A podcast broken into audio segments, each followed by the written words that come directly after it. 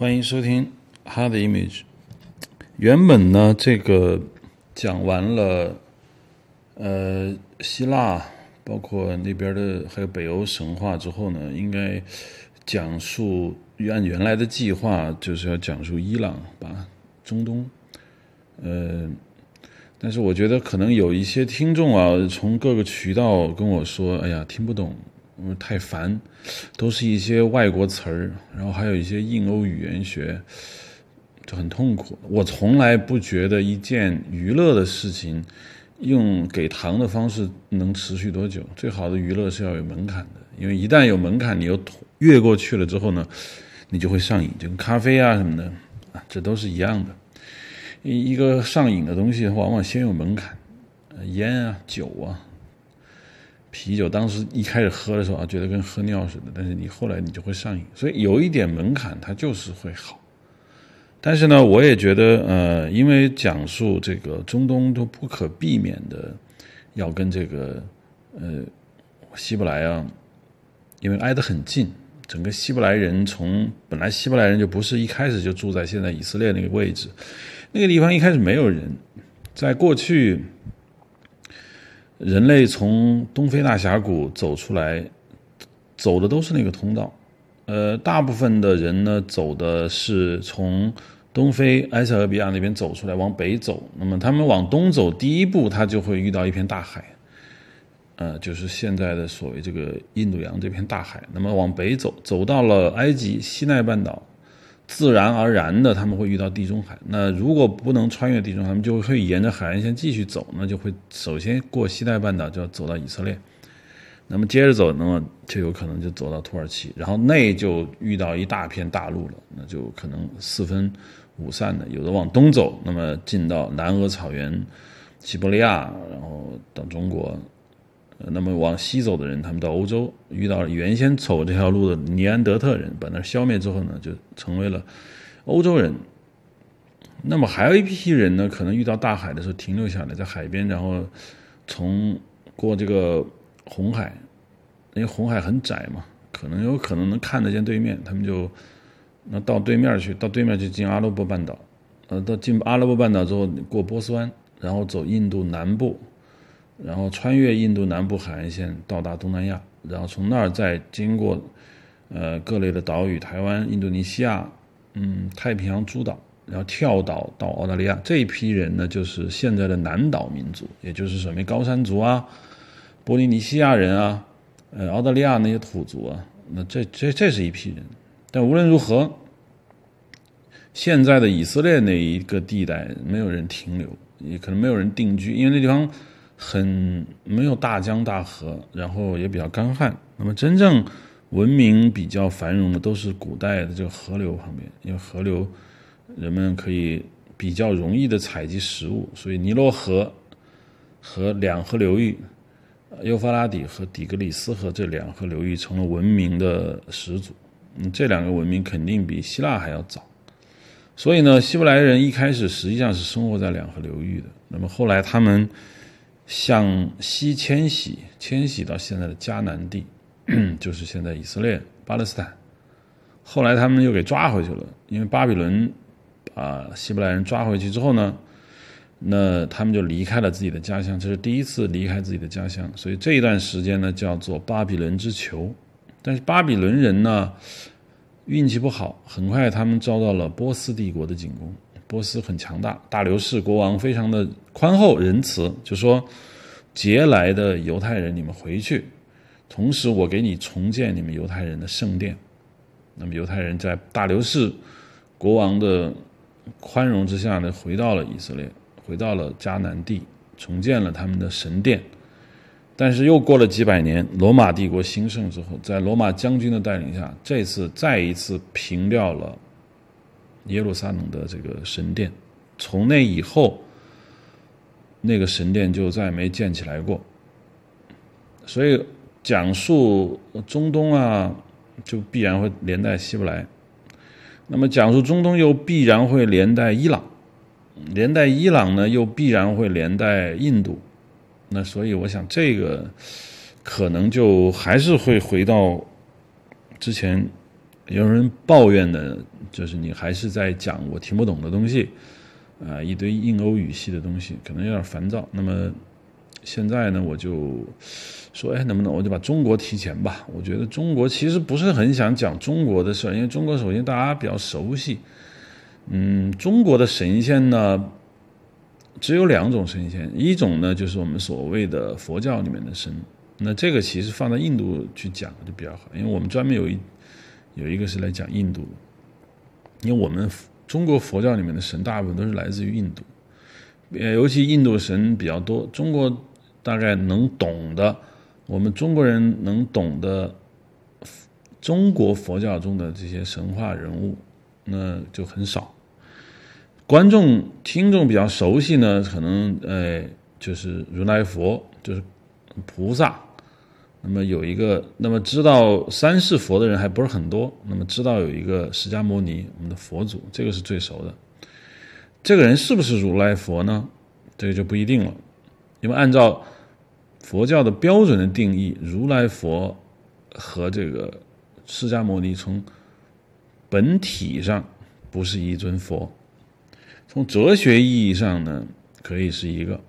你可以说释迦牟尼就是如来佛。从哲学意义上，你可以说，因为佛有各种各样的变化，所以法身、报身嘛。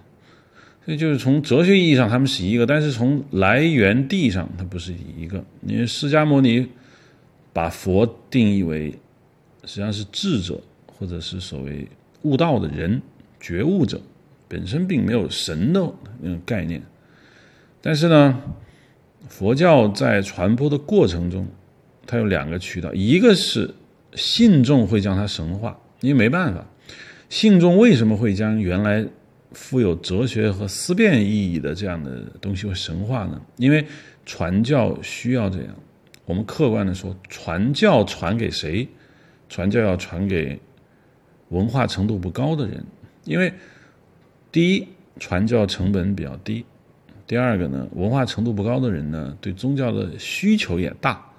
那文化程度很高的人，虽然他也有信教的，但首先，如果他原本他不信，那你转化他是很困难的。第二呢，他一般来说，呃，他们如果说文化程度比较高，同时自己具有比较强的思辨能力之后，他在佛教看来会比较执着，就是他对于哲学和对于智慧的理解呢，他觉得他比佛教高，你不能说服他，你要说服他很困难。最终也不是你说服了他，是他自己觉得你还不错，很有道理。那我来信你一下吧。实际上，尊卑就分出来了，他不是被你转化的，是他自己接受了你。所以呢，基本上佛教包括其他宗教在传播的过程中呢，一向要面向底层来传教，所以神化神就变得不可缺少了，这是一条。所以呢。在佛教传，在中国佛教传播里面呢，这个原本只具有哲学意味、只具有思辨意味的“佛”这个词，就变成了神的名字。那么我们就知道，满天的神佛啊，佛很多。那我们就知道啊，在释迦牟尼成佛之前，无数次的所谓轮回啊投胎，它是有无数的佛的。那么在释迦牟尼佛之后，你又有他又会变身，又会轮回，他不会停下来的。那有人就说：“哎，不对，不对，不对！释迦牟尼说了呀，你成佛成觉悟者，你就跳出轮回了呀。对，你要这么去理，他跳出轮回了，他不是说他没有能力轮回了。所谓普通人的轮回是无能，你根本无法控制你要怎么怎么样。你跳出轮回是指你能控制，不是说你丧失了轮回这种能力，不是这意思。”所以释迦牟尼之后呢，未来还有很多佛。那么从标准的意义上说，比如说阿弥陀宗就讲，这个净土宗就说，那实际上下一尊佛是谁呢？那就是阿弥陀。那只要现在你念阿弥陀佛，阿弥陀佛，你这样念，为什么？很多人可能不太明白，为什么我们要不停的念阿弥陀佛，阿弥陀佛，这什么意思？其实就是净土宗的一种修行办法，就是你你呼唤够了。你只要不停的呼唤，那么你死后，你你进到一个他的世界，这个世界在哪里呢？这个世界有两个世界，一个是弥勒佛他所在的这个世界，这个世界呢，在这个所谓兜率天，那有一片土地，那叫西方极乐世界；还有一个叫阿弥陀佛，他也有一个极乐世界、琉璃世界。那这两个世界呢，都是极乐世界。那这两个世界从神学意义上来说呢，不是一个地方；从宗教流派、佛教的这种不停的不同的讲法来说，它也不是一个地方。但是从哲学意义上是一个地方。你进了弥勒佛的那个极乐世界和进了阿弥陀佛的极乐世界，本质上就是一个地方，就所谓觉悟者，那他就有能力营造这样一个极乐世界。但这就变得不一样了。原来佛教是说你自己觉悟。你自己完全不依赖于任何别的东西，你成了一个悟道者，那你就进入极乐世界。现在的问题是什么呢？普通人没有那么高的觉悟，普通人没有那么高的慧根和智慧，他要是不能成佛怎么办呢？他难道去受苦吗？那你成佛的人不是要救我们吗？好，那 OK 了，我们就建立一个一个，你说是难民营。可能你容易理解的话，就是难民营。那我就进到这个难民营里面，我不需要那么高的智慧，我不要那么苦，我只要不做坏事、行善、念阿弥陀佛这四个字，那我就能进到你这个世界。所以，对于普通民众来说，佛就是救世主了，佛就是神格的这样一个存在，它具有很大的这样的一个能力。所以呢，在中国人理解的这个佛教里面呢。这些佛啊，就变成了西方意义上的，包括原始意义上的具有神力的这样一个角色，就脱离了原来佛教说的佛的这样一个概念。那么对于中国人来说呢，呃，既然佛教是印度人传来的，所以大部分的神祇们都我到时候就放到印度去说。这儿呢，我稍微提一下吧，就是能提到的就提，提不到的呢，我觉得也无所谓，因为宗教它是跨国界的。嗯，真正不跨国界的宗教呢，在中国就是道教。道教是中国的这个本土宗教，道教呢，也是一个神庞大的一个神谱体系。所以你在中国谈神仙神话人物，你除了谈佛教之外，你能谈的就只有道教。我先说一件事情，就是说，《封神榜》不是道教，《封神榜》是小说中的创作，《封神榜》里面有无数这个各种各样的角色和人物，并不是道教正统道教体系里面的神，尽管有一些重合，那也是这个许仲林他自己的一个他自己的一个安排，所以我们不能把《封神榜》理解为这个道教的神谱体系。这个是不一定的。第二个呢，就是我们说一下这个道教的起源。道教起源啊，我们对道教的理解，呃，有广义的理解和狭义的理解。道教的起源问题，在学术上现在好像也没有太大的一个定论。当然，本来中国的这个本土宗教跟中国传统文化关系太大，单独像考古学那样去研究道教的起源，我看意义不是很大。至少我们现在听众所了解的这个道教，大部分不跟古代道教有太大的一个区别。你比如说，我认为啊，在学术上一般认为，中国古代的这个道教没有组织。从秦始皇时期，我们就知道所谓的徐福，他们这些人啊叫方士，就是说他们会治病，他们会长生不老，他们会房中术，他们会炼丹，这些事情以后的道教也干。那你说徐福他们是道教吗？嗯，很难说。最早最早我们知道的这些人，在实际上是周朝，西周的时候就已经有了，一直到秦始皇、汉武帝的时候，这个方式啊是非常多的。从史记上就记了不少。那个时候他们把这个叫方仙道，就方士所使用的跟成仙有关的这个道学。那叫方仙道，包括春秋战国的时候也有很多。这些人，就是说，在现在干嘛呢？有五行宗史说，啊，五德宗史说，五行阴阳说，然后来呃来宣称他们可以有灵魂呐，长生不老啊，炼丹啊，信奉皇帝啊，呃，那个皇帝啊，炎黄子孙那个皇帝，那些屁股啊这些东西，在那那个时候都已经有了，并且从《汉书》这本历史书的译文志里面就写过什么，他们有衣经啊、房中神仙啊，呃这些条目在译文志里面就有，那说明道教从那个时代就有，但那个时代的道教不能叫。有组织的这个道教，所以一般来说，我们就把它叫做一种所谓的信仰。真正出现道教应该是东汉末年，也就是在一般说有两种来源，一个是呢，呃，一般意义上说是黄巾起义的那三兄弟，啊，张角、张良、张宝，天公将军、地公将军、人公将军三兄弟造反。那这个张角呢，就是他们的理论大师。那他就有一个这个所谓的道教，这个这个道教呢，是不是现在这个道教的所谓的传统？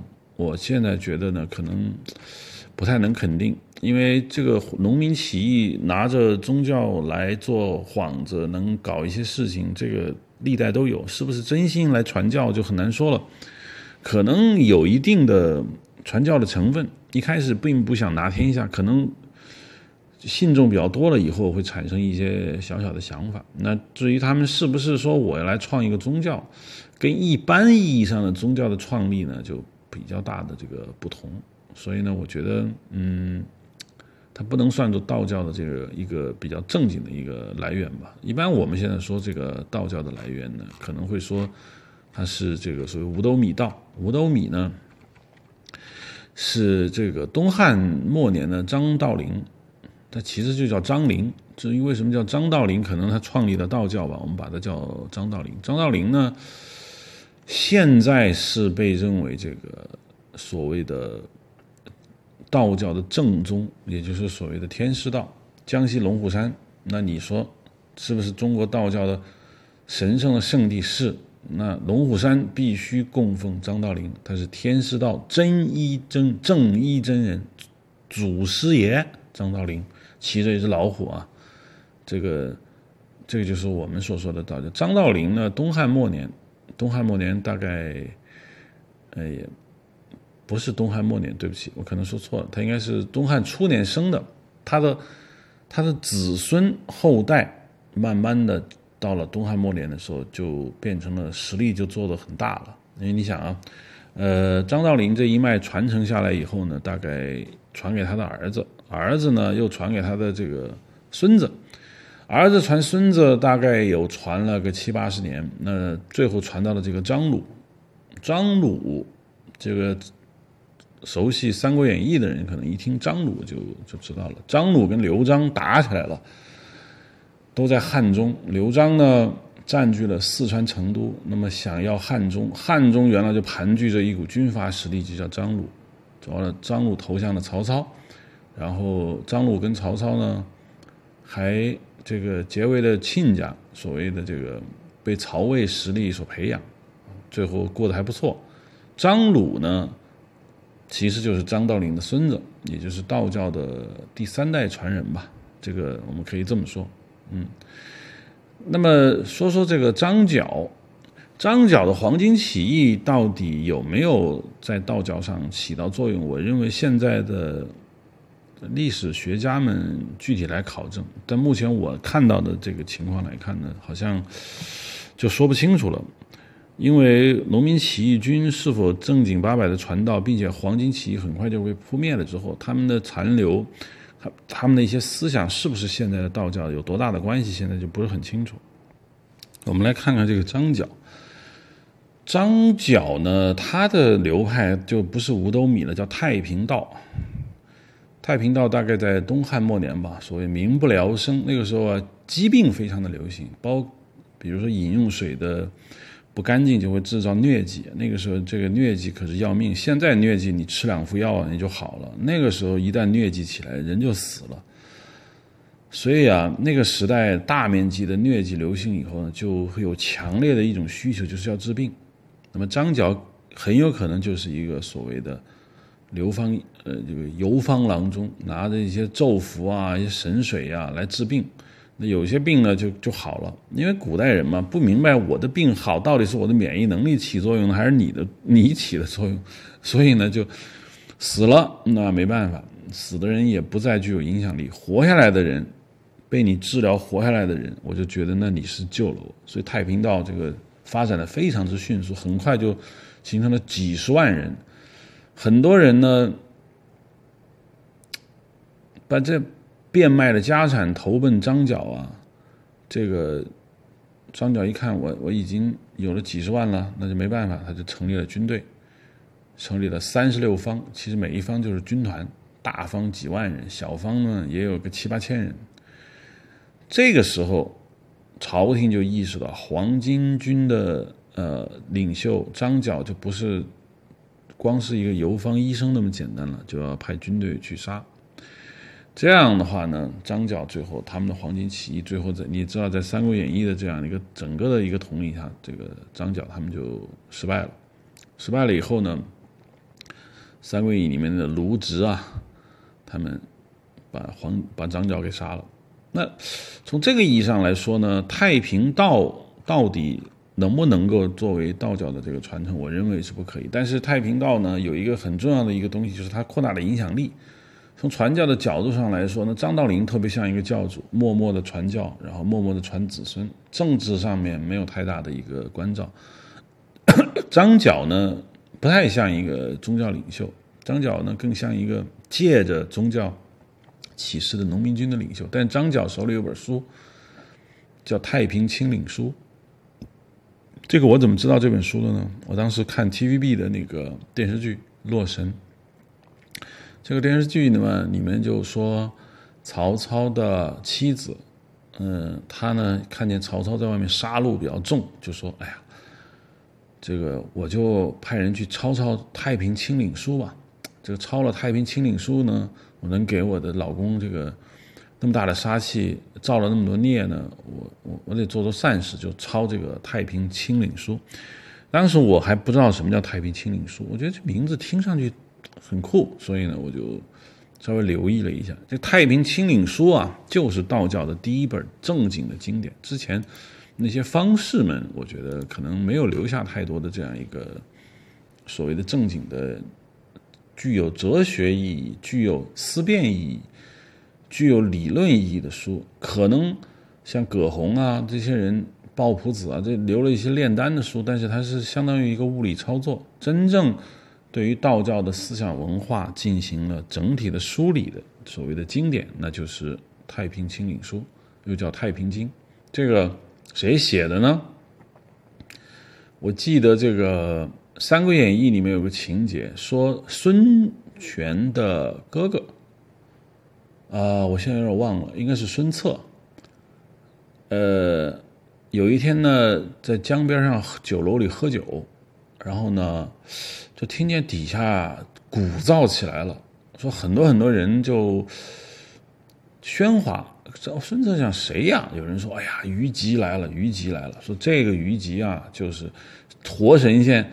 那他到处治病救人啊，所谓的呼风唤雨，那孙策就很不高兴啊。在江东一带，难道我不是活神仙吗？还有别的活神仙？于是出去一看，果然看见这个数千群众抬着一个人，就是方士虞吉，然后这个抬着走。那虞吉这个所谓很风光，这一下。孙策不干了，立刻找了个借口把虞姬抓起来了，跟虞姬就说：“你凭什么这么嚣张？我就是要杀你。”那像虞姬他只是个方士，他哪有什么权利呢？他治病救人的也好，他怎么样也好，他再活神仙，他他在现实意义上啊，从《三国演义》这本书里头来说。虽然有戏弄曹操的另外一个方式，也有戏弄这个孙策的这样一个虞姬，但是从《三国演义》的角度来说，他们这些恐怕是作者不太相信的。所以呢，虞姬很快就被孙策给杀了。这一杀不要紧，孙策原本运运气都还不错的一个状态，哎，那就完蛋了。这个啊。就相当于所谓因果报应。你把活神仙杀了，那你自己啊就应该受到的这个惩罚。后来果然，孙策在江边散步的时候，被几个刺客给杀了，他就这么回事。有一些这个书籍啊，有一些别的讲法，比如说，呃，像《搜神记》啊。包括很多，还有一些别的一些讲法，就是讲过说虞姬的岁数问题。虞姬岁数呢很大，他的弟子在元顺帝的啊不那个汉顺帝的时候曾经进宫，所以呢这么倒推过来呢，可能虞姬的岁数就到了一百岁以上。按照东汉时期的这样的一个正常的一个法律制度，或者说基本上的伦理道德吧，人过百岁是不加刑的。说孙策杀这个虞姬就不可不太可能。那为什么像这个《搜神记》啊，包括《三国演义》啊，包括还有这个所谓的裴松之著的这个《三国志》啊，都有这种说法呢？这个由大家的理解，就是说这个时候的虞姬不是过去的那个虞姬，因为在古代可能有两个虞姬，东汉中早期有个虞姬，到了东汉末年还有一个虞姬。说这个虞姬呢，就如果说真是一个虞姬，那虞姬岁数很大，即便是孙策。他说：“你妖言惑众可以杀你，但是你你百岁老人在古代那那是活宝贝，那就不太可能会加刑，所以他就没有杀。他杀的虞姬可能就是一个同名同姓的人。那说这个虞姬是怎么回事呢？那说孙策在另外一本书上就说孙策不抓了虞姬，就说：哎，你妖言惑众，凭什么大家都听你的不听我的？当时啊，孙策呢准备去打这个许昌，就打曹操，但是呢。”这个当时天气很热很旱，因为江东嘛，那都水军。如果说天色很很大的一个干旱的情况，可能水军行动不利。那这个时候呢，他就天天这个孙策就上火，就去就去监督战船的建造，发现他的手下的将士都没有了，那上哪儿去了呢？就去找虞姬去了，说都聚在虞姬那里。这个记载跟孙策在酒楼上喝酒是不太一样的。那孙策。跑到虞姬那一看，果然他的人全在那里，他就很生气，就把虞姬抓起来了，说：“我我要进攻这个许昌，天不下雨，现在我军没办法渡江，你呢一天到晚装神弄鬼了，败坏我军心。这样吧，我把你绑起来，啊，赤身裸体的把你绑起来，放到在外面暴晒。你。要是能够求下雨来，那我就放了你；你要求不下来，那就讲不了，说不起。”结果就把虞姬真的五花大绑，赤身裸体的绑在外面接受太阳的暴晒。结果到了中午的时分，果然下了大雨。哎呀，这下包括孙策的妈妈吴夫人啊，都说：“哎呀，真的活神仙受罪了。”但是活神仙还是活神仙，雨是下下来了。那这下孙策一定会释放他。结果没有，孙策还是把他杀了。这个时候，人们去找虞姬，说：“你杀了我也没办法，那我把他埋了吧。”就发现虞姬的尸体没有了。这跟耶稣是很像的，尸体没有，尸体上哪儿去了？尸体尸解，就是人人们往往要要用一种说法来讲述所谓的这个人的死亡。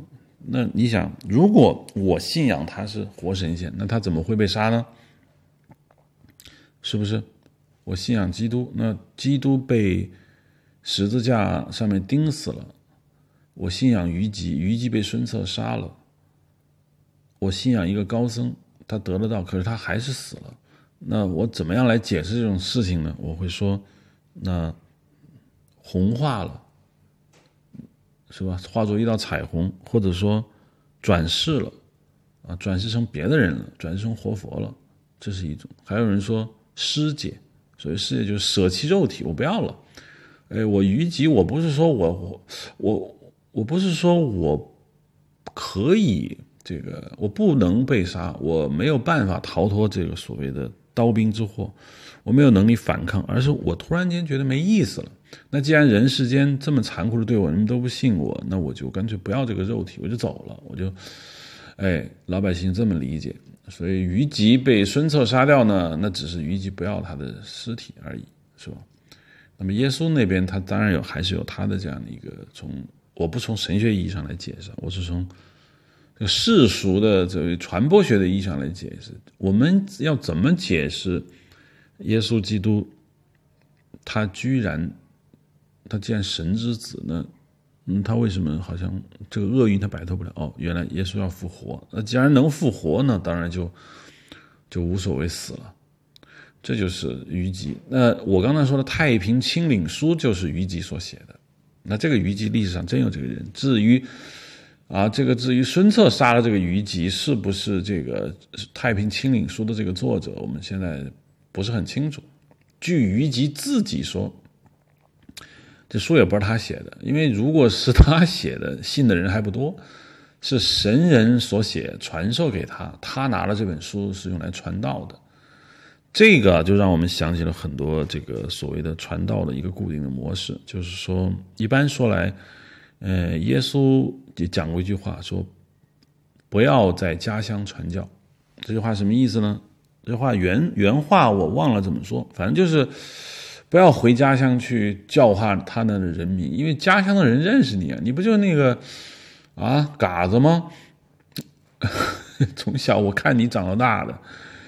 你怎么会是啊所谓的先知呢？你怎么会比我们更聪明呢？我，所以这个这没办法的。所以如果你要写一部经典，你说你写的，我看我不信。哎，你说你捡来的，你是神人所传授，哎，你叫你不要讲啊，但是你违背了祖宗的意愿，你拿出来救人，那我信，因为这不是你写的，是神写的。反而我要敬仰你这个。你是这个为民造福。这《太平清领书》讲了什么内容呢？其实啊，因为我我还翻过这个《太平清领书》，当时我写一个小说，大概是写明代的一个故事吧。当时是说，啊，当然这个小说没写出来啊，可能以后还会要写。当时是说，呃，朱棣要造反，建文帝呢，呃，在皇宫里面很不安全。就说这个这个朱棣啊，他叔叔这个老造反啊，那有传闻，据说还在那招兵买马，这我不放心呐，这怎么办呢？哎，他就突然得到一个情报，说天底下《太平清领书》又出现了。这个《太平清领书》啊，汉朝人写的，到了宋代以后，基本上就没人知道这本书了。呃。很多年很多年以后，恐怕你只能在《永乐大典》啊、《四库全书》里面找到这本书，一般人根本看不到。那这本就变成那本神奇的书，说这个朱棣呢，他得了太平清领书，他要造反。因为太平清领书里面不仅讲长生不老、房中术，他还讲呼风唤雨、撒豆成兵，那这可以招天兵天将。那这你要学这个本事的话，那就完蛋了。所以呢。就派了一个卧底，要去朱棣的这个府上去卧底。结果呢，想来想去，朱棣太聪明了，太警觉了。我派一个人上他们府里头，迟早会被怀疑，那完蛋了。反而逼他早造反。那这个时候正好出了一件事情。啊，至于什么事，我就在这不剧透了。毕竟我自己的小说还没写出来。啊，但是我当时是这么设定的，就是《太平清理书》。《太平清理书》。讲的什么内容呢？讲的是对话录，这个有点像呃柏拉图的《理想国》，讲的是某人跟苏拉底聊天他这个《太平心理书》讲的就是一个所谓叫做真人天师这两者之间的谈话。这个真人啊，不是一个人，是六位真人，他们跟一个他们的老师进行谈话。然后呢，这个老师就不断的跟他们讲，你们的问题是什么？你们的什么问题是什么？我怎么解答？然后这个真人就在发言。所以呢，这个有点像孔子的那个《论语》，也有点像呃王阳明的这个所谓的《行之路》，都是学生跟老师的这样的一个谈话。《太平清领书》里面讲什么呢？说就有个天师被上天所差遣。拿这本书呢，上天底下来解救灾厄，但是呢，他拿着这个书呢，他献给皇帝，皇帝不要，皇帝觉得没意思，那么他就很痛苦，那么他就在民间要找一些能够接受他理论的人，那到处去游走，结果呢，终于跟这个真人所见了，这个真人啊，就是我们这个书里面所说的六个真人中的一个。叫纯纯洁的纯，啊，其实也最终也不是一个人，一共六个。然后就说好，那你们既然信我的道理，那我看你们求道也非常的至诚，德行呢也不错，那我就传授这个道法给你，让你们自行的修炼。那么回家修炼以后呢，我还来主动提问，看你们修炼的这样一个程度以后，那么这个时候就对话题就说了呀。来，我来测试你一下。有时候这个真人还说不对，天师你说的不好。那我反驳，天师就说：“你小子怎么这样呢？”来，我告诉你怎么怎么怎么回事。基本就是个对话题。最后书上说，天师说好，你我教的也差不多了，那你们不错，那我就把这本书留给你，那我就走了。那我继续去呃这个寻找这个在人世间布道。那书留给你。那所谓这个真人这个。叫纯洁的纯的这个真人是谁呢？你就是虞姬他自己。那他就说：“那我得了天师的传授，那我把这本书拿出来给大家看。这就是《太平清领书》。《太平清领书》啊，呃，他当时啊，东汉末年的时候呢，道教非常发达，主要是因为这个东汉末年天下大乱，人民不仅受疾病、刀兵、战火的这样的一个摧残，所以叫生活也过得很不好。”那这个时候，一旦这个中国古代社会，就是说你人要是说进到了这么一个时代，你吃不饱穿不暖，还有刀兵，还有盗匪，那怎么办？那你最好的方法就是加入一个所谓的这个组织。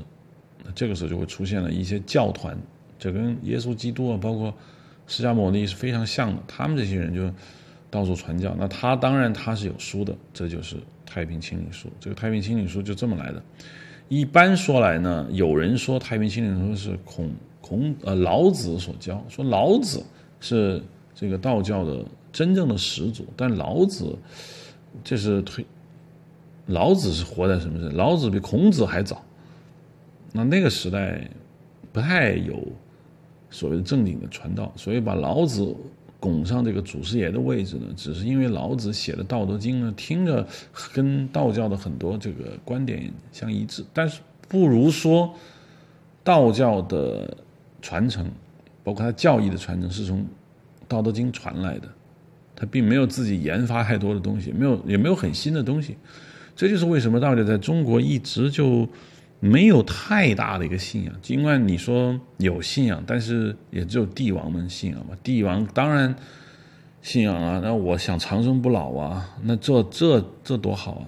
普通人长生不老没有太大的意义，你普通人过得很惨，你长生不老，那你不就是永远的过得很惨吗？所以民间信仰道教的基本上就是你给我治病，呃，你给我。和神 神水贴神符，帮我驱魔。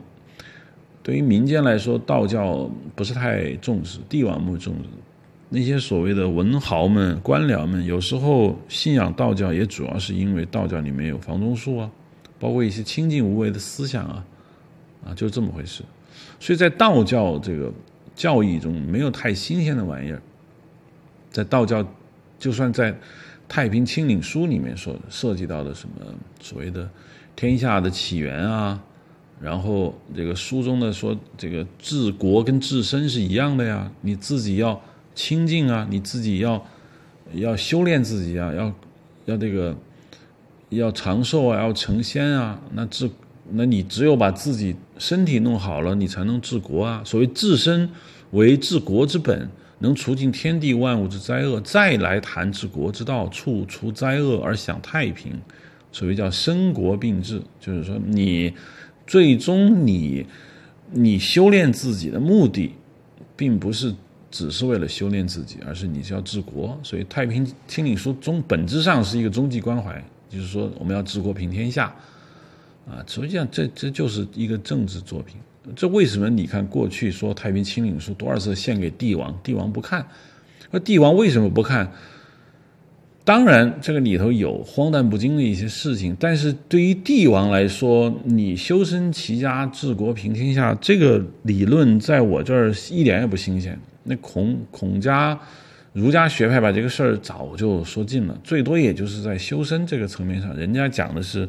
君子好学，你讲的是炼丹、吃药、辟谷，这这对我来说并没有太大的一个区别。所以呢，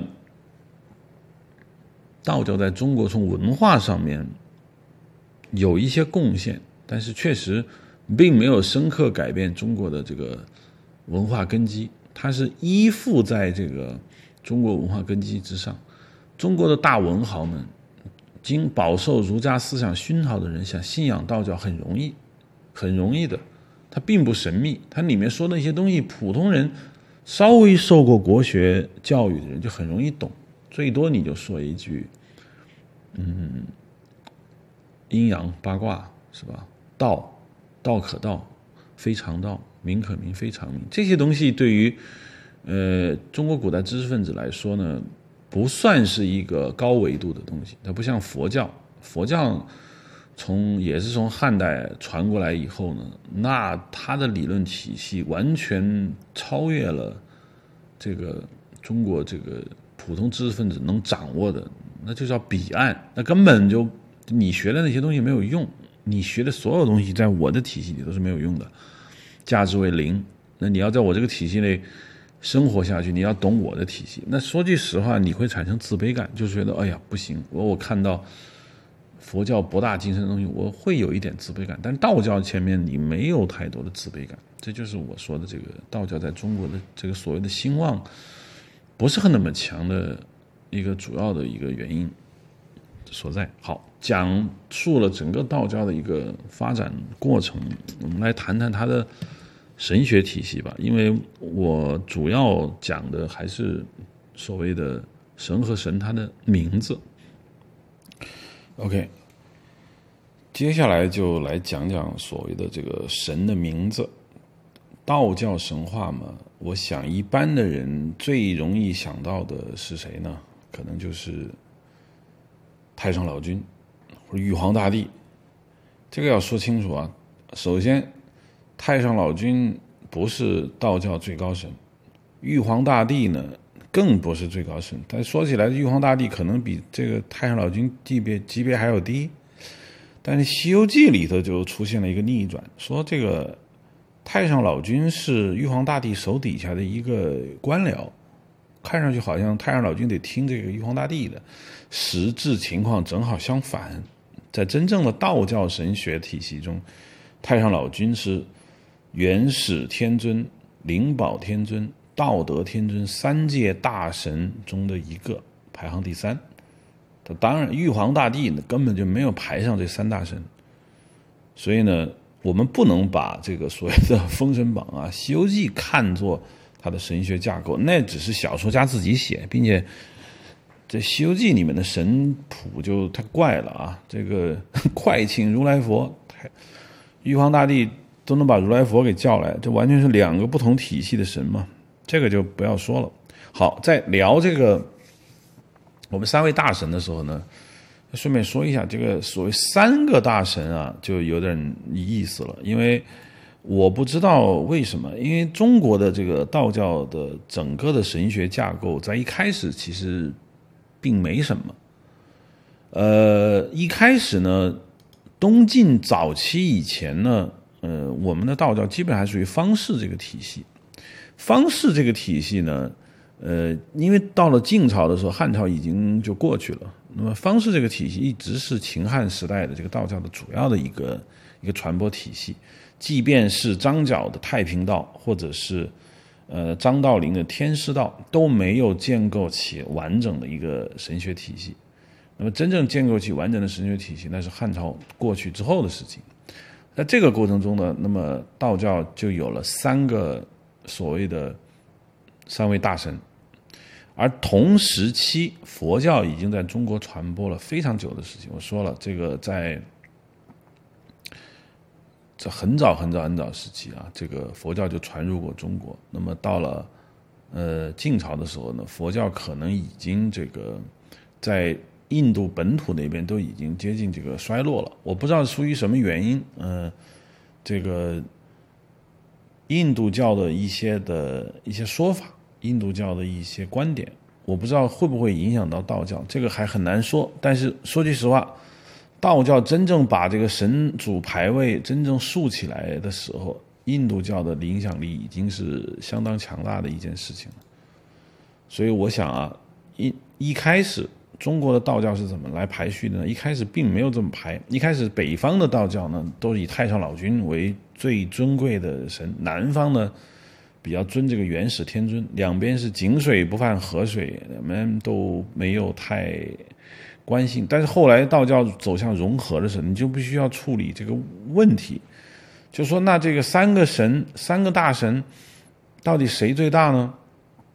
后来有人说太上老君是谁呢？太上老君就是老子，这是我们说的道德天尊。那当然他写过《道德经》了，那就是老子。就有一种声音说，说你这个老子他怎么他也是一个地球人吧？是不是？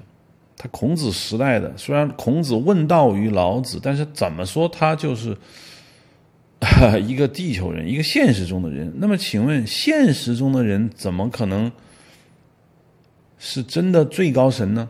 最高神一定是一个所谓的虚构出来的神。当然，他嘴上不能那么说，他得说那最高神一定不是个现实的人。那慢慢的，太上老君这个位置就降下来了，谁上去了呢？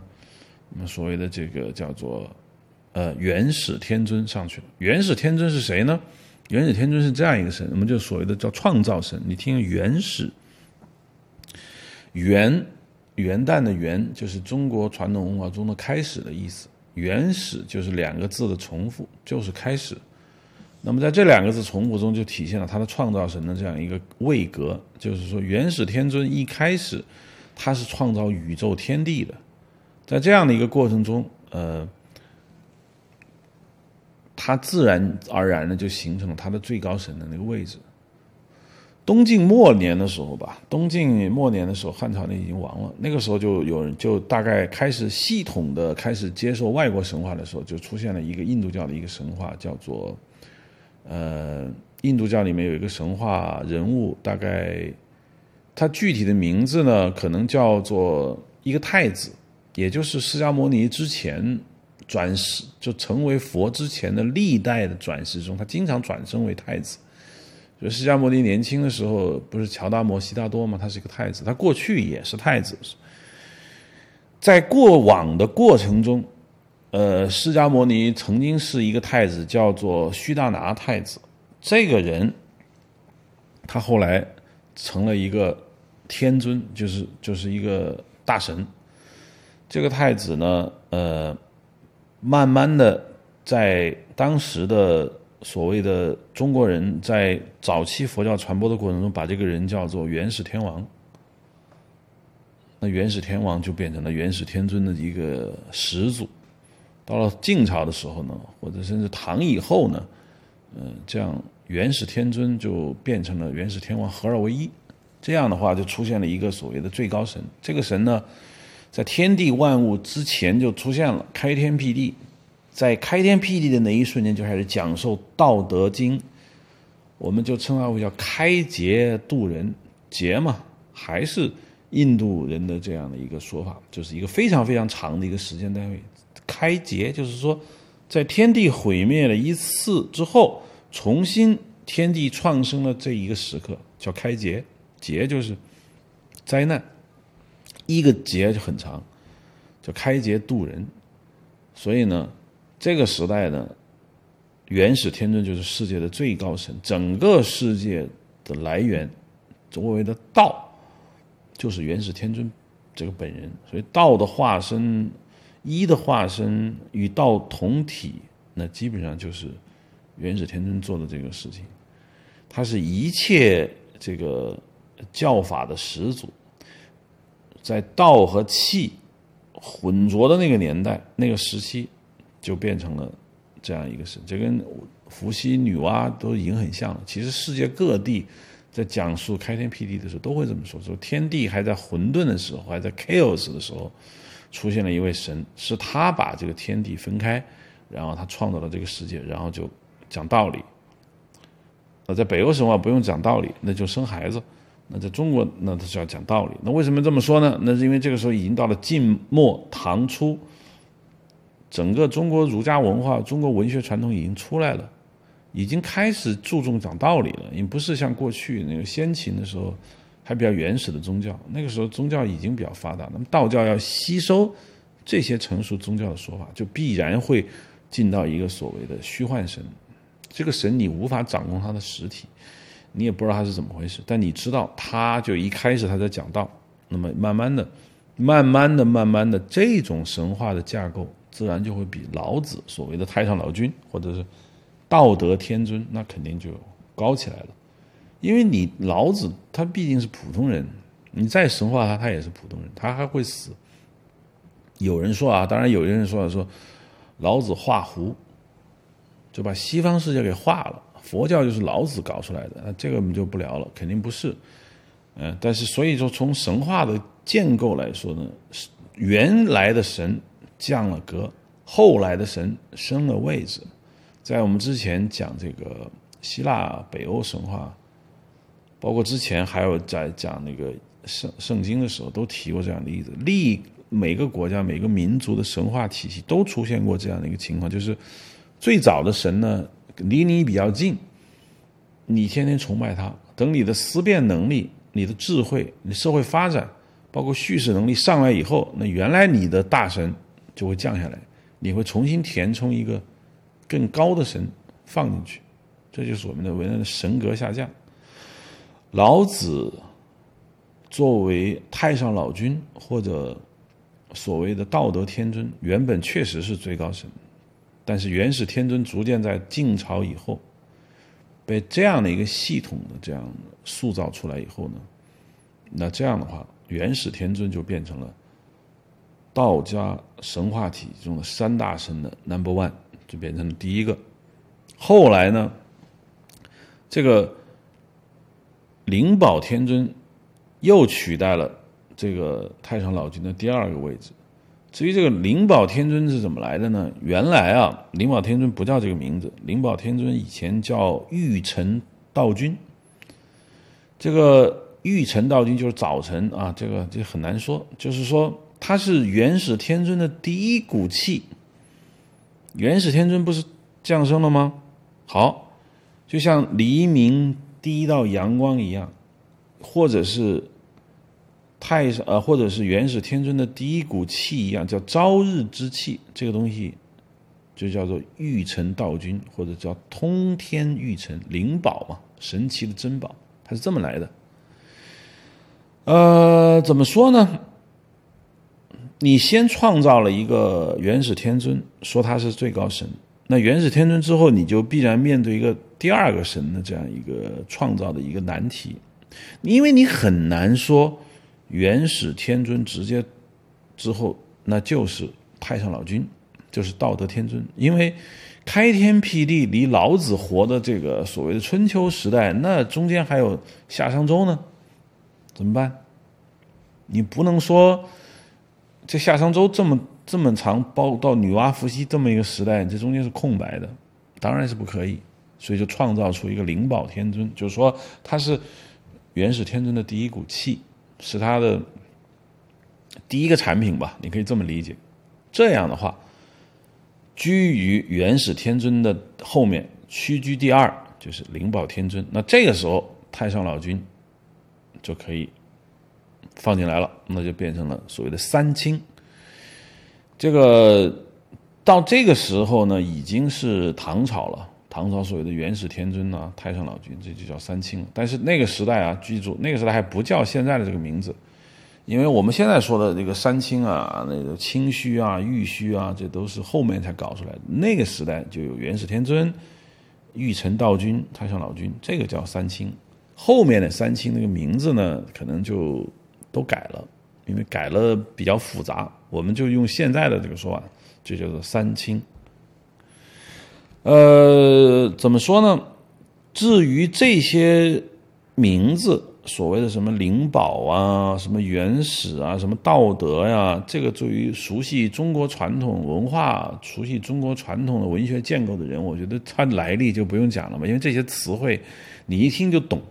你不像我们去讲别的，我们叫耶和华呀，为什么叫 Lilith？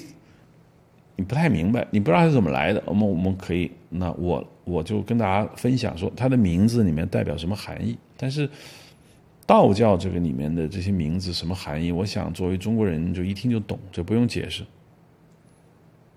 所以呢，现在你比如说去我们去道观，呃，上次去了趟五台山嘛，五台山有不少这样的道观。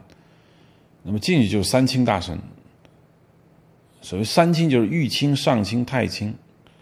呃，玉清元始天尊，上清呃灵宝，太清就是道德天尊。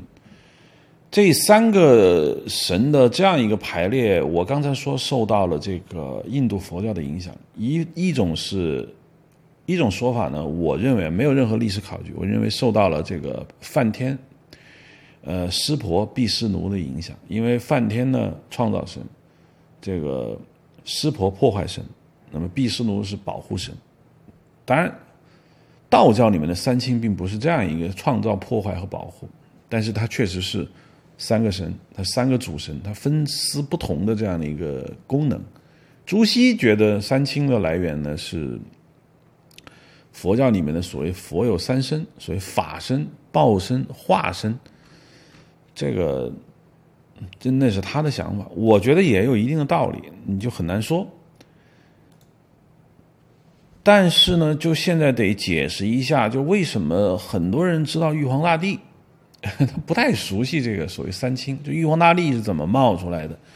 确实啊，这个道教神界体系中的玉皇大帝级别绝对是不高的，因为在正经道教中，三清上人这三位大神仙那才是真正的统治。玉皇大帝特别像这个三个人之下的所谓的大总管，因为他是管，他不是说管人间，就是对于。对于那三上清来说，他们已经居在神格之上，不会管具体的事情，他们完全就隐遁了。真正出来管事儿啊，各种脏活累活要干的，那就是玉皇上帝。这个是你可以想象一下，这个所谓的金庸小说迷可能比较知道啊。这师兄师师伯们都在闭关，外边管事的人看上去很像老大。啊！但是全真七子一旦从闭关处击掌而出，那他才是真正的老大。这个时候你才知道谁才是老大。那原先在外面管事的尹志平他们，那就是小弟。所以玉皇大帝其实你可以大致上你可以这么做这种理解。玉皇大帝的由来，我觉得相对比较有意思。玉皇大帝在正式的叫法中叫玉皇上帝。不是说“上帝”这个词汇呢，都是从西方传来，因为“上帝”这个词两个汉字是我们中国人发明的。我们中国用“上帝”这两个词来描述西方语境中的 Lord、God，那么用“上帝”。但是“上帝”这个词怎么来的呢？实际上是中国人自己称呼我们古代的某一些这个所谓的虚构建构出来的一种神，这个既不属于。这个道教文化也不属于佛教文化，你可以把它想象成是儒家文化，因为儒家文化一向不太去建构正经八百的这个神学体系，甚至我们就说吧，说直白一点，就是儒家思想不会去建构像官僚制度一样等级森严的这样一个多神的这样一个神学体系，但是儒家思想也要有必要去描述一个所谓的天，在中国的人的这个心中呢。天这个含义是非常复杂的，一会儿我们好好说一下这个天是怎么回事。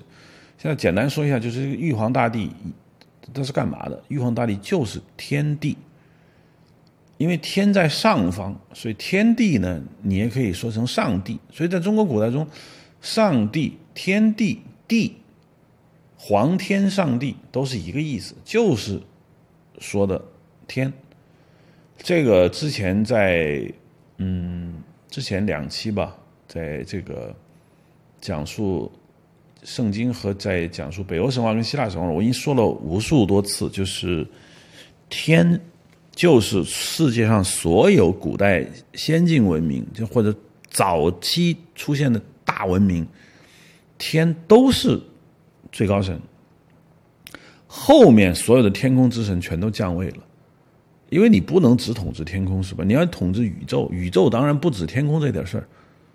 所以，但是从北欧神话开始，那他的天神是吧？我们说的这个，呃，它来自于这个 Dios，来自于印度的这样的一个 Dios，就是所谓的天空之神。北欧什么奥丁啊，或者是宙斯，这都是天空之神。中国古代也是这样的，就是我们古代在没有接触到西方宗教的时候，我们一样要去讲究天，这叫天空之神。我们给他的名字就叫做地，上帝，皇天上帝，天地，还有什么昊天上帝？昊就是那个以它上面一个日头的日，底下一个天，就是你想天空之上就是个太阳，所以叫昊。这个昊天上帝啊，这个是儒家文化里面出现的一个东西。因为儒家文化有时候在说这个事儿的时候呢，就会有时候会说啊，昊天怎么怎么样，帝昊啊，这个在我们过去的夏商时代的纪年体中出现这样的一个名字，所以就是这是中国儒家文化，包括中国早期原始神话中称呼的一个名字，这就叫做天天神。后来怎么弄呢？后来啊，这个。由于这个整个外国的宗教传来了，道家也起来了，整个思辨能力、智慧能力、故事表达能力、叙事能力都上来以后呢，光光单单说一个天地没意思了，因为你的人的理解，他肯定会更加的抽象。你要你要去解释宇宙是怎么回事，你就不能只说天，这整个世界只有管天空那边那个神才是唯一的神，所以到后面呢。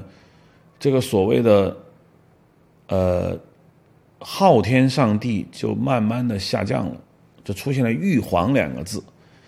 这个玉皇是魏晋时期就已经有了，那个时代呢，这个就是我们现在玉皇大帝叫玉皇道君，道君很明显这两个词受到了道家神话体系的严重的影响，或者是高天上帝吧，或者高尚玉帝，都都是这个意思。儒家思想呢？当时不是有我刚才说了，儒家思想有个叫做昊天上帝吗？昊天上帝啊，这个天就是中国人对苍天啊、昊天啊，呃，一种一种一种说法。因为在儒家文化中，天又叫昊天，呃，又叫昊，都可以称呼，所以我们就叫天地。所以到了这个唐朝的时候，就出现了玉皇道君或者玉皇天帝。到了宋代的时候呢，玉皇。就变成了正经的名称，叫昊天玉皇上帝。再往后，你们觉得这你想想这六个字太复杂，就变成了玉皇上帝。后来民间再进一步的简化啊，变成了玉皇大帝，这就是这么来的。那么在唐代的时候呢，出现的这个有一个经典叫做什么？就是叫做高呃高尚玉皇本本行。这本书呢，完全模仿、完全参照了佛教经典《本事师》的说法，写了一些故事。什么叫本事师？佛教把讲释迦牟尼佛过去这么多代故事的事儿叫本事，这不是印度人教，这是我们翻译的，就是说，就是他原本的那些事情叫本事。那专门有各种各样的经典，就讲了这个佛教这个释创始人释迦牟尼佛过去这么多代、几千代、几万代，他是怎么从一个呃太子也好、孩童也好啊、普通人也好，是怎么通过学习、通过行善，最后变成觉悟者，然后进入轮回的，不厌其烦的讲这些书，在至少在唐以前就已经慢慢传进中国了，士大夫们。老百姓们，他都有可能接触到这些书，所以在编写一些所谓的这个士大夫在整理这些故事的时候，很自然就会想起，我要把它演化一下，我不能只讲外国人故事，是吧？对于这个士大夫来说，外国毕竟是外国，那我要讲的是我们国家的故事，但是你从讲故事的方法论上，你很有可能你受到外国的影响，所以在这本《玉皇大帝》的这个来源的这样一本书，他说。啊，这个在过去啊，会有一个国家叫做光颜妙乐，这一看就是受到佛经极大的影响。说这个国王叫敬德，王后叫什么什么什么，老来无子，然后找了些道士，然后就祈祷说，那终于生了个孩子。那这个孩子呢，是怎么来的呢？是太上老君托梦来的，一托梦就生了一个一个神童，最后这个神童呢就诞生于王宫，然后乐善好施，继承王位，但是。嗯，又去修行，然后几千年后，哎，变成了叫什么呢？叫清净自然觉王如来。又过了很多年，变成了玉皇大帝。我就不懂了，玉皇大帝过去的名字叫如来，叫清净自然觉王如来。清净很好说，就道家文化说的清净；自然也是道家文化说的自然。觉王就是醒悟的王，有觉悟的王，这个就已经是佛家文化的字眼了。最后加两个字如来，更是佛家文化的这个字眼了。所以玉皇大帝。从本质上来说是佛教的神，所以从这个意义上来说，你说他在《西游记》里面高喊“快请西天如来”也没有错，毕竟他们是同样的出身，这么叫来也不是没有问题。啊，这个就这个先讲讲玉皇大帝啊，总结一下，玉皇大帝确实来的比较晚。他之所以没有顶替更早的神位呢，因为他来的太晚，就来的太早不行。来的太晚也不行，来的正好合适的时间，那你应该是在这个宗教创立的前三分之一的时候，我觉得你有可能会顶替过去的大神，你变成最高神。但是你要来太晚，确实那神位已经很巩固了，你就没办法了。那你做老四吧，这就是玉皇大帝的这个由来。刚才不是说到这个天吗？这个我相对要说一下，这个中国古代啊，这个“天”这个词呢，因为用的很普遍，人们呢就不是太这个太在乎了。但实际上，“天”这个词对于中国人来说，对于这个跟我们中国比较近、也受巨大影响的这个印度来说，这个“天”是一个非常非常重要的一个概念。首先，它是我刚才说的天地的概念，是你最早原始先民们能接触到的一个比较抽象，就是你往天上看，什么都没有。往地上看，你万物能接触，但是天空你接触不到，那是你接触到的第一个抽象概念，所以就变成了你第一个神，这没问题。然后你后面你所有的这样的一个神学的建构，你都是拿天空做比喻，这个也非常的自然。所以在中国呢，我们就有对天有那种说，我们就说九天。考一考我们的听众朋友们，什么叫九天？有人说九嘛，就是多的意思。你比如说屈原的《九歌》，那不一定是九首歌，是吧？所以九天之外，九天之上，那就是很多的天。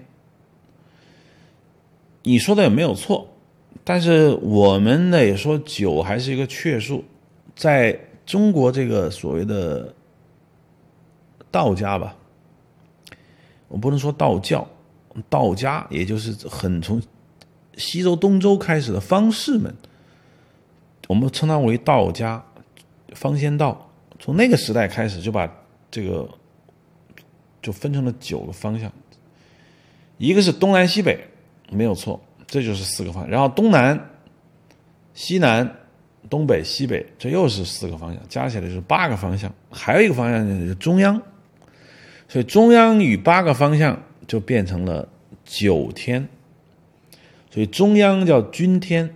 东方叫苍天，东北方叫昊天，东北叫玄天。哎，这个上次我们就说过了。武当山里面供奉的是谁呢？叫玄天真武上帝，就是整个明朝的保护神。为什么要选他呢？因为朱棣在北京，所以他呢，当然要供奉属于他的这样一个。一个神仙，所以他供奉的叫做玄天真武上帝。玄天就在中国传统文化中就叫是北方的天，就叫北天。这就是为什么故宫的北门叫什么门呢？有人说故宫北门不叫神武门吗？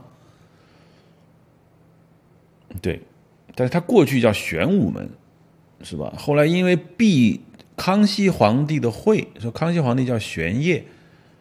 你不能把“玄”这个词再放上去吧？就就改成了神武门，所以北门就叫玄武门，啊，这就是北方是玄天，哎，东方是苍苍是什么意思？青色，啊，东方是苍天，北方是东北叫昊天。刚才我已经说了，这个昊天就是昊，就上面一个日，底下一个天，啊，北方是玄天。西北呢，幽，幽天，幽州那个幽。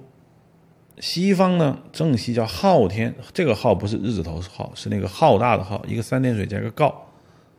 西南呢叫诸天，南方正南方叫炎天，嗯，所以我有时候讲黄帝、炎帝这个怎么来的？炎就是它这个属于南方，因为这两个这两个部落，一个在南边，一个在北边，所以南边那个叫炎帝，就因为它在中国古代的说法，南方叫炎，所以南方就是炎天。东南呢叫阳天，这个很难，太阳的阳，这个很难，很容易解释。哎，这个东南方嘛，太阳升起地方，这是淮南子说的啊。但是这个天的这样一个描述呢，它是平面的，它完全是平面的。后来佛家文化传来了吗？我之前也讲过，佛家文化的天它是纵向的，它是从底层往上垒的。啊，说这个人世间叫欲界。就是欲望的欲，哎，往上是色界，这就是天神们住的地方。它不欲了，但它还有色。色的意思不是色迷迷的，色就是还有形式感的意思，啊，就是还有还有东西，还有视觉，还有形式，还有这个 aspect。再往上就无色界，就就形式感都没有了。这一下子到了中国就。变得有意思了，因为中国人可能一开始只想过说是这个平面的，呃，东西南北中，突然间来个上下，这个这个维度就高起来了。所以后来我们的这个道教也把这个天啊就改了，就变成了三十六天。这三十六天怎么来的呢？嗯，二九十八是吧？十八再加九多少？二十七。嗯，二十七再加九呢？三十六，对，这么来的。你如果一个层面上九个天，那四九四个九个天就还得三十六吗？嗯，这就是天。但是呢，由于它是这个佛家影响，受佛教严重影响的，所以这个三十六天呢，在道家的经典里面，这三十六天已经基本上变成了跟佛教经典里面所谓的那诸天就已经差不多了。我随便举几个例子啊，比如说。它也叫色界天，它也叫色界天，它也没有起到一个所谓特别有中国文化的一个天，它叫色界。它还有一个天叫无色界天。那那你想，色界天、无色界天这两个词汇，没有一个是道教文化里面的东西。所以道教文化的三十六天，基本上完全取决于，完全来自于佛教的这个天的这样一个讲述。你比如说色界天里面的玄冥恭庆天，大神叫什么呢？叫龙罗菩提。龙罗菩提，龙，龙，龙是什么意思？龙就是蛇。在我们以后讲这个伊朗神话的时候，包括中东神话的时候，蛇是经常出现的一个东西。它不叫蛇，嗯，对，但它是蛇王。你比如说像这个。呃，吉尔加美什啊，包括古希腊神话里面那个九头蛇 （serpent），呃，九头蛇在很多国家里面都有，就是把蛇就够恐怖了，蛇头在那吐着信子，你会很可怕。哎，我来九个脑袋，你是不是更更可怕了呢？所以九头蛇是非常多的这个非常非常多神话体系中，经常许德拉是吧？上次我们讲希腊神话的时候没讲许德拉。因为你我们都集中精力在讲那些大神，你没有讲这些怪物。那要把怪物全讲进来的话，我们有时间非常之长。呃，没事儿，我们在中国这一期讲完之后的下面一期讲这个中东巴比伦的时候，我们可以把这些怪物都引进进来。所以我的意思就是说，就龙在全世界各地啊都叫龙，所以呢，不止中国叫龙啊，在国外你也可以叫龙。其实东西都差不多，并不是说中国龙跟外国龙不是一个龙。就是你最早都是由蛇来的，那么在蛇身上加一个猪头，我加个狮子头，加个翅膀，我加个爪子，加个什么什么什么，它就变成了各种各样的一个东西。所以在印度神话中，龙呢是各种各样的一种那嘎，就是各种各样的一个动物，叫龙罗菩提。嗯，罗嘛，紧那罗，这很有可能是印度神话音乐之神的这个一个综合。无色界天。啊，这个在道家文化里面，无色界天这个大这一大片层次里面都有哪些小玩意儿呢？啊，其中有一个天叫渊通圆，洞天，洞天两个字还真是道家文化，洞天嘛，神仙有时在洞中躲着，那这里头也是一个区域，也叫天，所以叫洞天福地。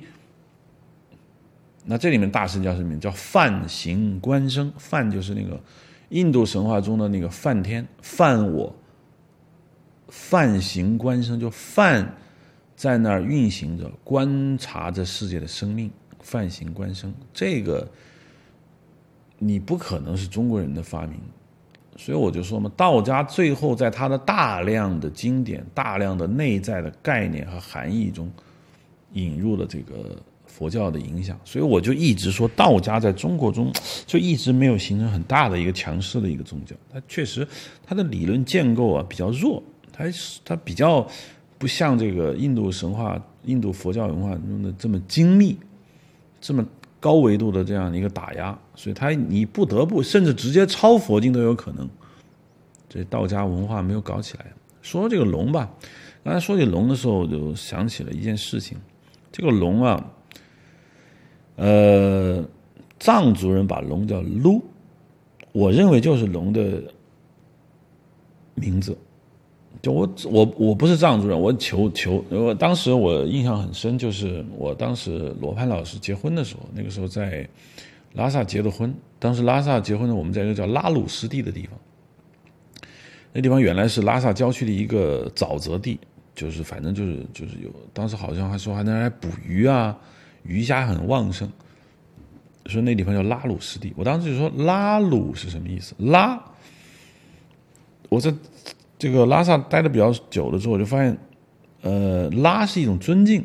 比如说，嗯，你比如称呼某个人，你后面可以加个拉，是吧？得真了，说你人那个人叫得真，是吧？后面加个拉，呃，得真了，意思就是说尊敬的某某某，是不是？嗯。凡是后面都可以加拉，那么前面加拉是什么意思呢？就是就是神圣的东西，比如拉萨，萨就是地方，拉萨就是神圣的地方。所以我在想，鲁如果藏族人把蛇叫鲁，把龙王叫撸，那拉鲁湿地就是龙王的地方。当然，我不能不能说准确的说，它就是龙王的意思，因为。后来我请教过我一个藏族朋友，说“撸”在藏语中到底什么意思？他就说，凡是鱼虫虾蟹都叫“撸”。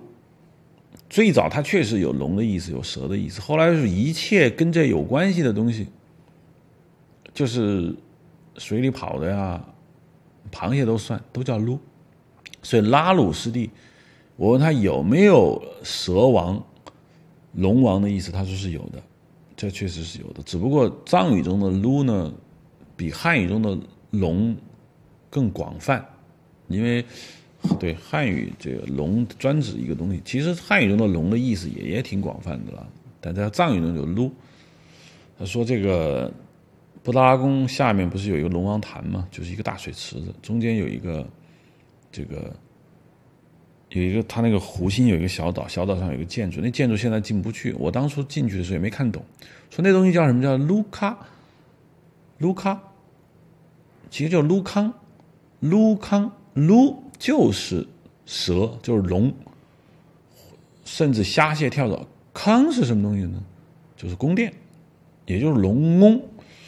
龙宫你可以叫撸康。说那个地方是干嘛的呢？是专门啊，是一个裁判所。说这个蛇呀，这个树啊，水池塘、江河湖海，凡是跟这事儿有关的一个办事机构。都在供奉在那个里面，所以那个地方叫卢康，汉语翻译的特别逗，叫龙王潭，听着特别不像拉萨的地名吧？但是翻译的还是对的，嗯，我们就说这个意思，就是龙，简单的说一下，龙在各个区域里面是什么？实际上在道教里面有没有龙呢？有，因为道教很多东西已经非常复杂了。呃，出现了所谓的我们说的叫色界天、无色界天，里面还有这个龙罗菩提这样的神存在着，所以道教也有龙，也有西方佛教那些东西，它不是我们想象的，好像那么简单。好，道教呢就暂时说到这儿。我相信中国观众、中国的这个听众，很多人就说了，那不行啊，你这你道教里面你不是还有什么路压道人啊？这都是《封神榜》里面来的这些东西啊。还有《山海经》里面你不说说呢？大概我们就再再花点时间说说那些东西吧。《山海经》呢是很多我们的人都很熟悉的那些东西，我觉得没有必要讲，因为大家直接去看《山海经》就行了。但是我从来不觉得《山海经》是一个很系统的一个神话体系，《山海经》里面那些怪兽，你就有比如说人一个人长人脸的猫头鹰，或者长人脸的一条鱼，这个这对于创作来说并不难，你可以说成长人脸的一条蛇，这没问题。其实盘古就是长人脸一条蛇，有些对叫烛龙，蜡烛的烛，龙王的龙，你也可以这么说。你长人脸的任何东西都可以，包括一些嫁接，这这没什么，这跟写《镜花缘》是一样的。呃，中国因为很多人就觉得《山海经》特别好，然后就觉得《山海经》里面是神话，这我我我觉得不太是，《山海经》是一种志怪。这些动物仅存在《山海经》之中，有一些动物可能参与到一些历史叙事，比如麒麟啊、呃龙啊，但是《山海经》里面没有这些动物，《山海经》里面动物都是很怪异的，所以应该说是一个创作，可能某一个人他创作了这些动物，他有一种说法是用于古代祭祀用的东西，就挂在墙上有这些怪兽。极尽想象之能事，但是没有进入神话整个体系。我倒是觉得进到儒家文化里面的一些一些东西，我觉得还挺有意思的。因为儒家文化是中国正经八百的文化建构。孔子早就说：“呃，不与怪，就不要去讲那些怪诞的事情，是吧？”不怪力乱神，就不要去讲那些奇奇怪怪的东西。但是实际上，孔子本身是一个怪兽的鉴别大师。那时候不是说吗？说这个当时啊，有一个有一个这个说孔子渡江，然后呢见到一种鸟，有九九个脑袋，或者长九个尾巴，这个没有说清楚。这所有人都看到这种动物之后呢，就转头看孔子，说：“林老先生鉴定一下吧。”啊，孔子就说：“啊，这个东西啊，我也不知道叫什么，但是呢，我听过一首民歌，说有一种鸟啊，它长得逆毛，就是毛是倒着长的啊，一生有九尾。说这意思就是说，我听说民歌里面把这种动物叫苍，嗯，这种动物就是逆着毛，有九个尾巴。”啊，所有人就停息了。这就孔子，哎，那为什么其他人不知道，就孔子知道呢？孔子还不是搞这一次怪物鉴定吧？孔子好像还搞过不少次那种怪物鉴定。呃，比如说啊，这个当时孔子家语里面有说，这个齐国的时候，齐国的时候呢，有个国王正在大宴宾客，突然间呢，有一只鸟。从天空飞下来，降落到他那个宫殿前面。那鸟呢，就只有一个脚，就单足鸟。然后呢，翩翩起舞，所有人都都吓坏了，说怎么还有一只鸟了呢？马上使特使跑往鲁国去问孔子。齐国到鲁国，嗯，其实也不是很远，因为齐国就是山东，鲁国也在山东。反正就是跑去问他说怎么回事？孔子说，这种鸟啊，叫商羊。商朝的商，绵羊的羊，说这个鸟只要一到啊，就是好事儿，要下雨，天下不大旱吗？你看这鸟一出现了，就就下雨了。你看孔子又一次的去鉴别一个动物，这还这还有两次，有一次是说这个楚昭王渡江，渡江的时候船在水面上碰到一个东西，那东西很大很大，叫大如斗。然后呢，楚昭王就特别奇怪，又使使者前往去问孔子，说这是什么玩意儿？孔子说：“此乃平石，平就是那个呃浮萍的萍，飘萍的萍，石果实的石，说这叫平石。说你把它拿来吃了呀，挺好。只有成就霸业的人才能看到这玩意儿。说这个东西就是吉兆。于是呢。楚昭王大喜，这你必然要赏赐孔子，是不是？这个你孔子也很会说话，说只有成霸业的人才能看到这玩意儿。呃，然后又还有一还就是防风，所以防风防风是中国一种药材。这个药材的时候呢，结果现在把防风啊当做一种用，但在古代防风呢是一个古代有个国叫防风国，说这个。春秋战国的时候，吴国攻打越国，就是夫差啊、勾践这两个国家，说打了这打了下来之后呢，拉出一个大骨头，这骨头有多大呢？要用车拉。于是又使人前往鲁国问孔子。你看，当初在山东吧，就挺近的。现在楚昭王渡江，因为渡长江吧。或者渡什么江？现在吴国、越国，就是现在的苏州、杭州一带，又去问孔子说：“这是什么玩意儿？”孔子说：“这个大禹治水的时候，在这个会稽山开会，说各个部落诸侯都要来，但是呢，防风氏就没来。大禹怒了，把防风氏给杀了。防风氏就是巨人族，所以呢。”他的死了以后，他的骨头啊就被埋在了这儿，所以这个这个骨头就是他的骨头，这大骨头。那这个骨头是不是防风氏的这个骨头呢？其实啊，现在的观点看，人不可能有你车拉的那么大的骨头，那应该是恐龙骨。换句话说，有可能是古代这个出土了一个大恐龙的骨架。但是问孔子，孔子说是防风氏的，这又是怪物鉴别大师，跟多远？甭管那地方离孔子家乡有多远，他都要派人去问，并且孔子啊，听说这个周王说或西边打猎捕了一只麒麟，哎，他他痛苦了。人说麒麟是好事啊，你为什么痛苦啊？他说这个，他说这个这个这个麒麟啊，它不是这个国家的好事，它可能是这个下一个国家的好事啊，这可能这个国家要灭了。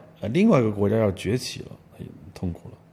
我记得原来小时候，我记得，好像还说过一个事情，说这个说国之将亡的时候，还有一种异兽叫青鲨，青青色的青，青青河边草的青，杀杀杀戮的杀，说就有这么一个动物，说你要看到这个动物出现在那蹦来蹦去啊，这国家可能就快亡了。但我现在没找到青鲨的这样一个具体的一个一个事情，就我的意思只是说。这才叫神话，就是说你得进到主流叙事中，那那才叫神话。当然，孔子鉴定的这几个怪物呢，呃，应该说也比较零星。就中国啊，一直就没有这个把神话正经八百的记录下来，整仅仅是以志怪的方式，觉得好玩记录一下，不像古希腊这样，他们把神话进到他们的主流文化，这是一件不好的事情。我我不觉得这是件好事，因为你的文史的传承有多么的好，那当然你可以保持，但是神话要是不记载，也是一个非常大的损失。好吧，这个中国古代你说有很多神呢，我就不讲了，因为为什么呢？因为我觉得中国中国的事儿，咱们自己的听众比较懂，我觉得大家随便翻翻书啊，都都都知道了。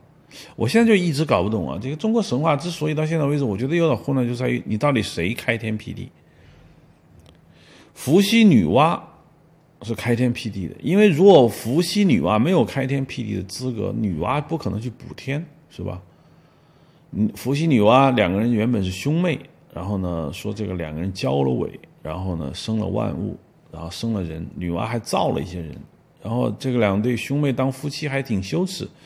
拿那个蒲扇的叶子编了一个扇子，把两个脸挡住，然后两个人再去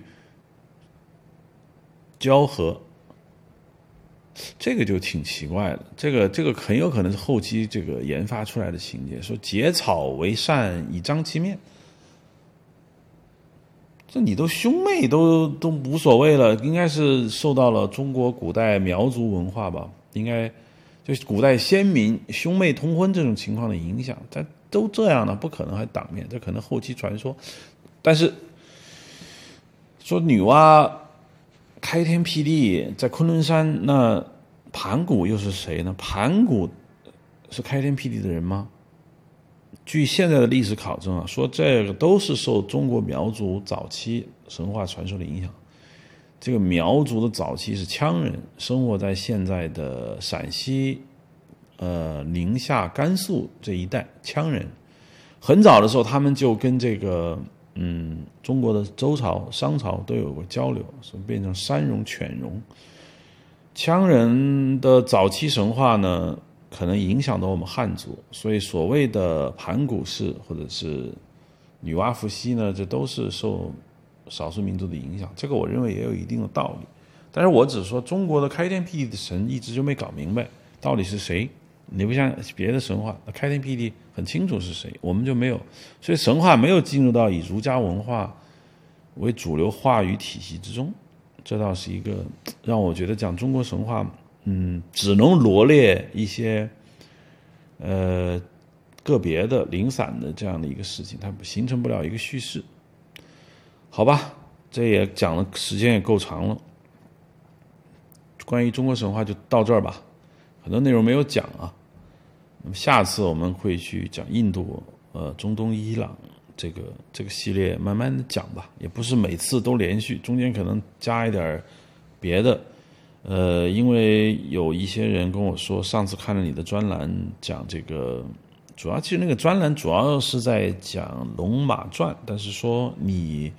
提到司马辽太郎，然后又提到了，呃，金庸的小说《倚天屠龙记》，因为因为《倚天屠龙记》里面涉及到了这个关于古代这个阿萨辛派，嗯，山中老人啊，这中国中土文明的一种结合，可见金庸先生的阅读量很大。我说对，说能不能讲一期金庸的事？这其实一直就想讲金庸，但是因为我对金庸，嗯。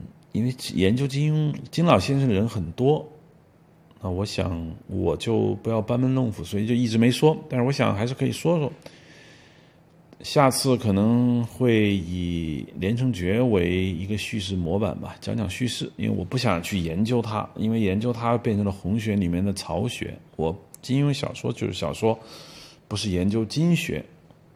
OK，好。欢迎收听这一期的 Hard Image。Hard Image 现在呢，除了在 IPN.DOT.LI 上收听，可以还可以直接打开 Hard Image.DOT.PRO 下载收听。同时呢，我推荐大家在小宇宙上听，因为别的播客软件都不全，也都不积极，只有小宇宙做自动化做的比较好。OK，好。同时呢，我想上次我原来的每次都有爱发电那个网站，爱发电呢是一个艺术家自己寻求赞助的网站。我呢，嗯。爱发电也很久没更新，但是也有个别很忠贞不二的人，我很感谢他们，也会给一些赞助，我觉得挺有意思的。